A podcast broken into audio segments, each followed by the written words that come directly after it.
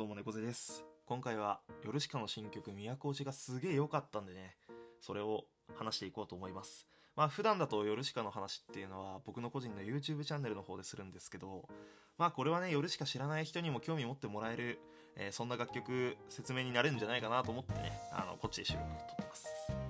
いやまずね都落ちだぜタイトルが。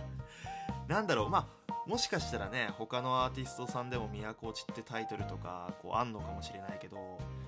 なんかこうヨルシカが取り扱うタイトルとして使う「都落ち」っていうのはなんか謎の信頼感っていうのがあって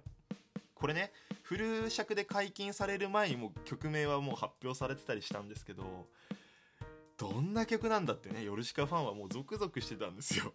まあ、というのもヨルシカっていうのはこう文学作品をオマージュして作るっていう最近のね流れがあったりあとはすごい日本語を丁寧に綺麗に使うっていうイメージが強いアーティストなんですよ。うん、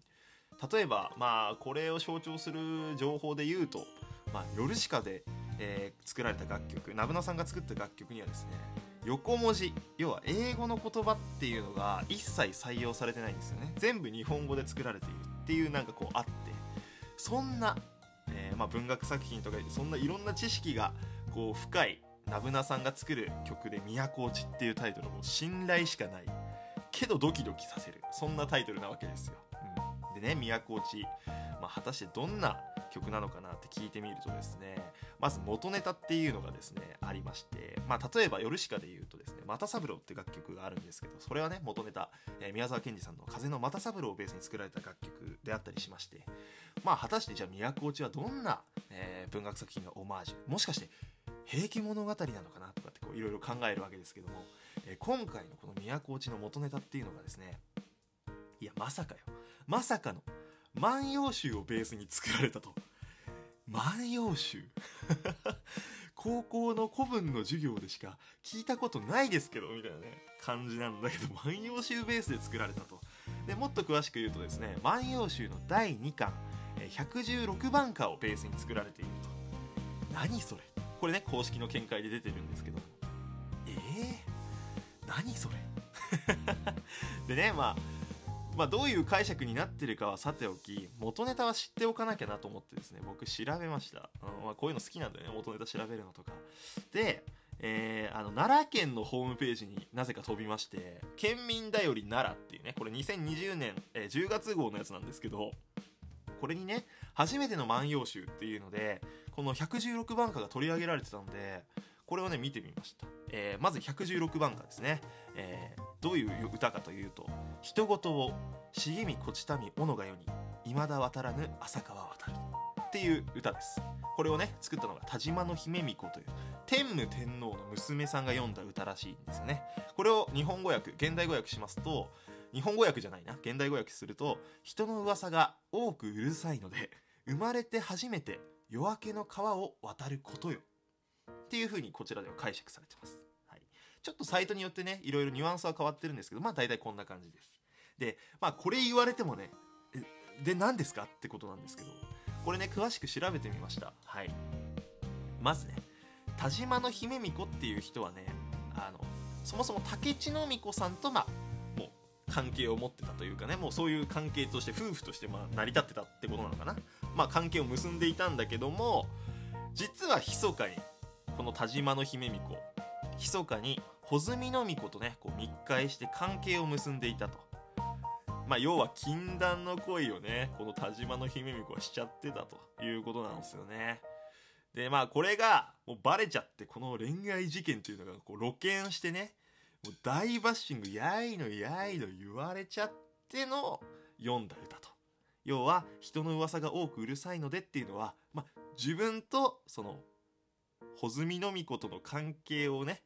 こうバレてしまってやいのやいの言われているのを人の噂が多くうるさいので すごいよね。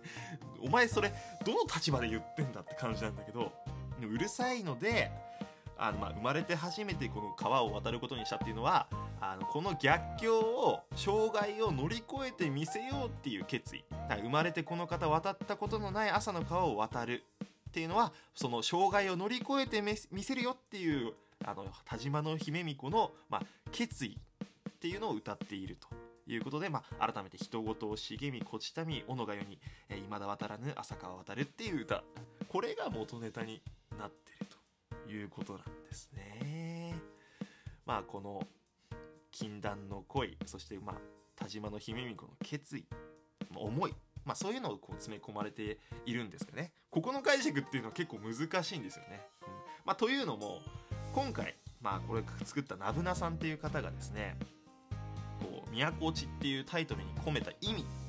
思いっていうのをこう明かしてくれてましてというのが都落ちという言葉にはねあなたの頭を都としてそこからいなくなること忘れられていくことを都落ちとしましたっていうふうにナブナさんはおっしゃってます。ええー、まあさっきの田島の姫巫女に当てはめるとするならまあこの田島の姫巫女とね穂積の巫女っていうのは結局ねあの結ばれることはなかったらしいんですよね。まあ、その田島の姫巫女が穂積の巫女を思ってあなたに忘れられてしまうんだろうな。いつかこう私のことをこう覚えて忘れてしまう覚え覚えているけどね覚えているんだろうけど、まあ、徐々に徐々にこう記憶が薄れてってしまうんだろうなってことをまあ都落ちというふうにナブナさんが解釈したのかなっていう感じなんですよね、うん、難しいねここら辺はね、うんまあ、忘れられていく悲しさそういった悲壮感っていうのを込めているとなるほどねと。都落ちそういうことかってこうなってくるんですよ、うん。まあだからこういう古典的なね昔の万葉集のストーリーっていうのをベースに、まあ、現代風にナブナさんが解釈しつつそこに都落ちっていう言葉で忘れられていくことっていうのを、まあ、さらにこうエッセンスとして加えて作られた楽曲と。頭パンクするけどもう俺はこういうの大好きなのよ。すげえみたいなね、うん、いや面白いなーっていう。なんかそもそもの元ネタの万葉集のねこの116番歌も、まあ、この障害を超えてみせるっていう決意をさ生まれてこの方渡ったことのない朝の川を、まあ、超えるぜっていうね。渡るっていうのでこうなんて表現してるっていうのがもうそもそも面白いしね。で実際都落ちの楽曲の情景描写としては、まあ、海にねこう船を浮かべて、まあ、船でする様子とか情景っていうのがこうなんか歌詞の中にあったりするんですよね。そうやってこう読み解いていくとあなるほどなっていう風になってくるんですけどね。あ面白いよね。でねこう僕都落ち好きですごいこう、まあ、元ネタ調べたりとかこういう風にしてたんですけど昨日ですねあのその作曲者のナブナさんがご自身のこうブログをね更新されててそこでねまあこの都落ちのお話をされてたんですけどそれがまたちょっと面白かったんでちょっとこれも話させてくださいよ。まずねこの都落ちにね「あから引く」っていう歌詞があるんですよ。うん、あから引く、まあ、あまり聞き慣れない言葉ですよねあから引く。これねあから引く調べたんですけどあから引くっていうのはねそもそもね、まあ、赤くなるとかっていう、まあ、情景描写の言葉なんですよね。まあこれが枕言葉だったりして、こういろいろね、いろんな言葉があるんです。まあこれ解説し始めると結構難しいんで、難しいんですけど、うん、難しい。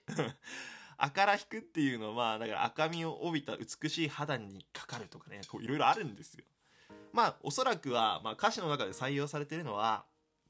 まあ、夜明けの様子の描写だと思うんですけどね。この「赤ら引く」っていう言葉が歌詞の中で漢字で「あから引く」って書かれてる部分とひらがなで「あから引く」って書かれてる部分があったんですよ。でこの言葉遊びなんだろうなってこうヨルシカファンはこういろいろ考えてたというか悩ませてたんですよね。頭を悩ませてたんですけどそのアンサーが出まして